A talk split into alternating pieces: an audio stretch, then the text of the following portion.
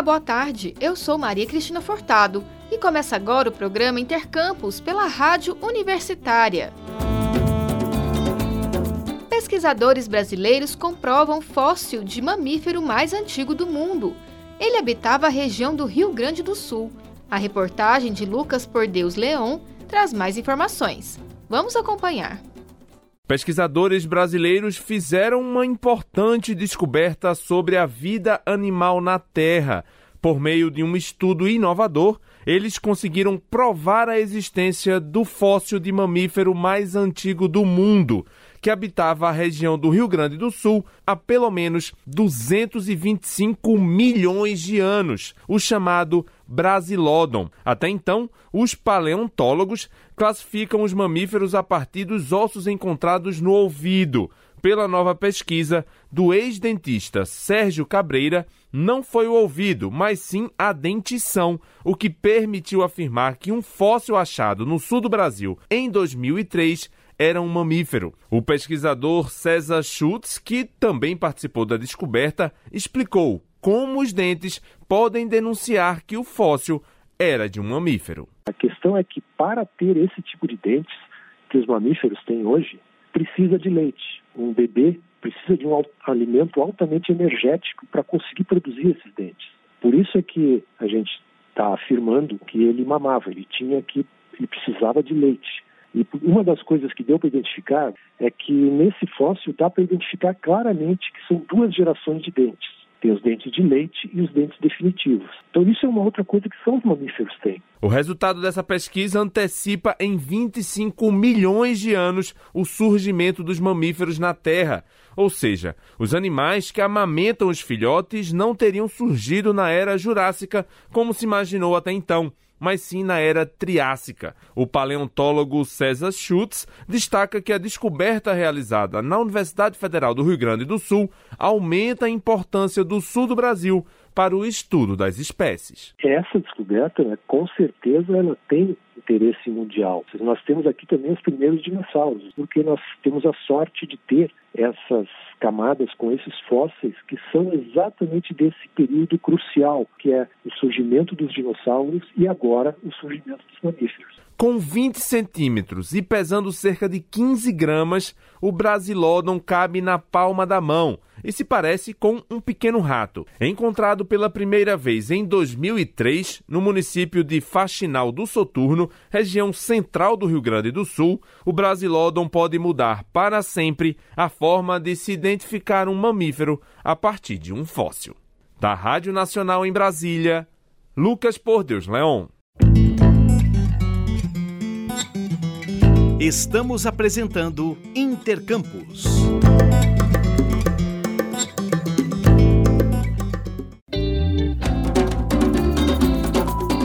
Satélite lançado na UFG pode ter caído em Lusiânia. O objeto é uma peça única e organizadores da Olimpíada de Satélites esperam a ajuda da população para encontrar nanosatélite. Organizadores da primeira etapa centro-oeste da Olimpíada Brasileira de Satélites procuram pelo nanosatélite lançado no último sábado, dia 17, em Goiânia, no campo Samambaia da UFG. Com projeção de chegar a 60 quilômetros de altitude, sua conexão foi perdida quando ele se encontrava em uma altura de 8 quilômetros. Pelas coordenadas de rastreamento, o grupo acredita que a sonda tenha caído na zona rural ou alguma cidade nas proximidades de Lusiânia, no entorno do Distrito Federal. O jornalista Rodrigo de Oliveira conversou com Wesley Guetta, da equipe organizadora da Olimpíada Brasileira de Satélites MCTI, realizada na UFG, sobre a busca pelo equipamento. Vamos ouvir. Satélite lançado na UFG pode ter caído em Lusiânia. Organizadores da etapa Centro-Oeste da Olimpíada Brasileira de Satélites do Ministério da Ciência, Tecnologia e Inovação procuram pelo nanosatélite lançado no último sábado, dia 17, no campus Samambaia da UFG. Projetado para chegar a 60 quilômetros de altitude, a conexão do satélite foi perdida quando ele se encontrava a apenas 8 quilômetros. Pelas coordenadas de rastreamento, o grupo acredita que a sonda tenha caído na zona rural ou em alguma cidade nas proximidades de Lusiânia, no entorno de Brasília. O evento no último sábado foi a terceira etapa de uma competição que se iniciou em abril de 2021, que visa o lançamento de nanosatélites através de um balão atmosférico. A etapa regional, organizada pelo Núcleo de Pesquisa Aeroespacial da UFG, teve duas equipes participantes.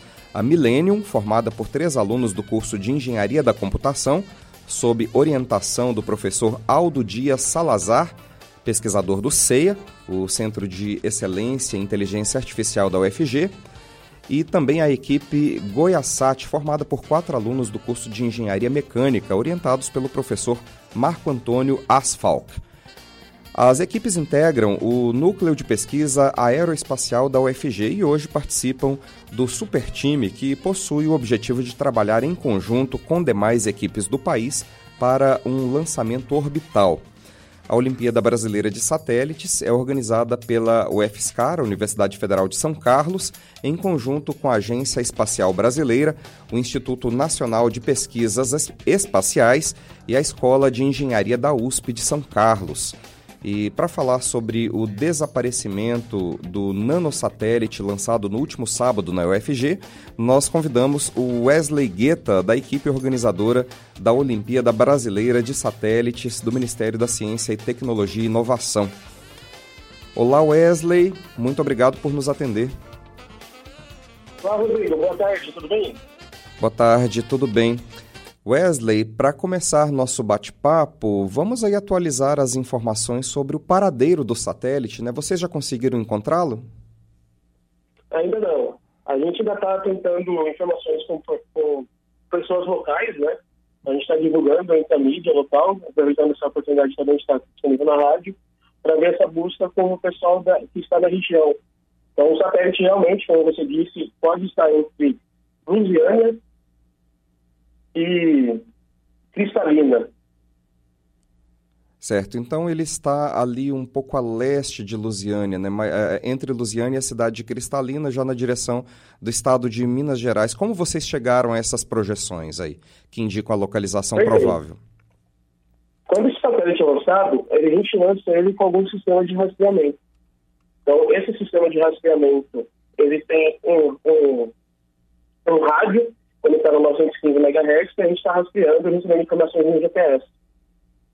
Então a gente conseguiu fazer, a gente faz o resgate desse satélite utilizando essas informações, e ontem a gente teve essas informações coletadas até cerca de 8 km de altitude. Então a gente tem esses dados projetados e calculados até o último ponto que dá nessa região. Então depois disso, a gente também recalculou um possível cone que pode ter caído esse satélite. Então, uma vez que ele está a essa altitude, ele tem um vento lateral, que são as rajadas de vento, e ele também está caindo numa queda livre desacelerada. Então, a gente projetou que ele pode estar caindo nessa região. E há uma perspectiva para que o satélite esteja inteiro ou, na verdade, vocês buscam por destroços? A expectativa é de que ele esteja inteiro. A gente lança essa rádio sonda com satélites embarcados dentro de um hipercubo feito com fibra de carbono, então é bem resistente, é um material que ele cai também em um movimento desacelerado, então ele tem uma queda controlada. E esse satélite aqui é o nosso quarto lançamento. Todos os demais lançamentos a gente conseguiu ter uma recuperação bem sucedida. E uhum. todos eles os satélites estavam completamente operantes. E caso o satélite não esteja inteiro, a peça é, tinha reposição ou era uma peça única? Em geral, são peças únicas. São os projetos das equipes participantes. Então, cada equipe tem certas modificações que eles realizaram nesse, nesse protótipo. Então, todos eles são satélites bem personalizados de duas das equipes participantes selecionadas também para a fase nacional. O satélite ele foi lançado para qual finalidade, Wesley? O objetivo dessa terceira fase da Olimpíada é dar continuidade ao que a gente, ao que a gente construiu na fase 2. Então, a Olimpíada ela tem como objetivo que o aluno pense desde o início o que ele faria com um projeto de satélite. Então, ele vai construir a sua própria ideia e depois disso ele vai também construir seu próprio satélite. Aí, nessa fase 3, a gente vai fazer um estudo de caso. Então, aqui, esse estudo de caso vai fazer a sua própria missão, que é uma missão com lançamento estratosférico, com cidadão, que vai estimular algumas condições semelhantes ao que seria em órbita.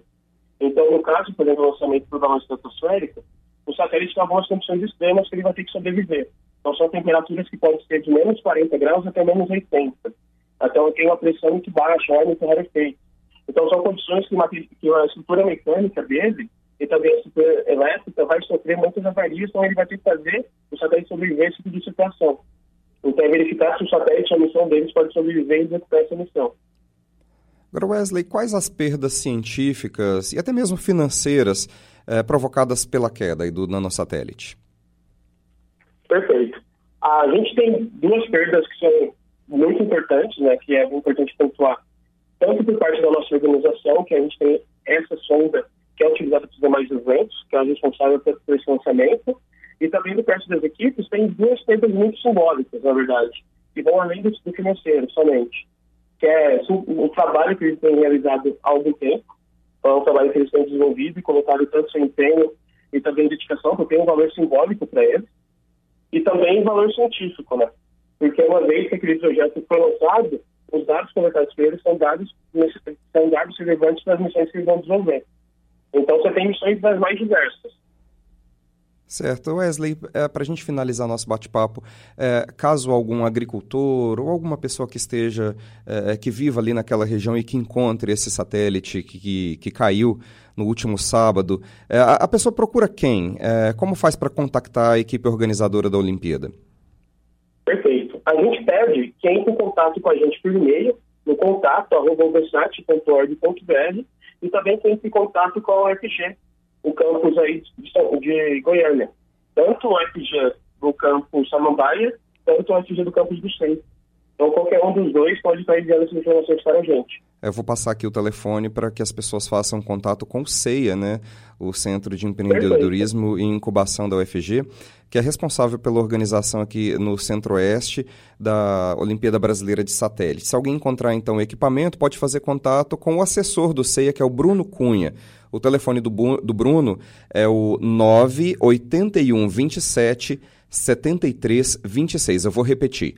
981 81 27 73 26. Telefone ou pelo WhatsApp você consegue falar com o Bruno. Wesley Guetta, da equipe organizadora da Olimpíada Brasileira de Satélites, desejamos sucesso aí na busca pelo objeto e agradecemos mais uma vez por falar com a Rádio Universitária da UFG. Perfeito, agradeço o apoio e em breve tomara que encontremos esse satélite. Tomara que a gente tenha boas notícias em breve, né, Wesley? Muito obrigado. Até o fechamento desta edição, o satélite ainda não tinha sido encontrado.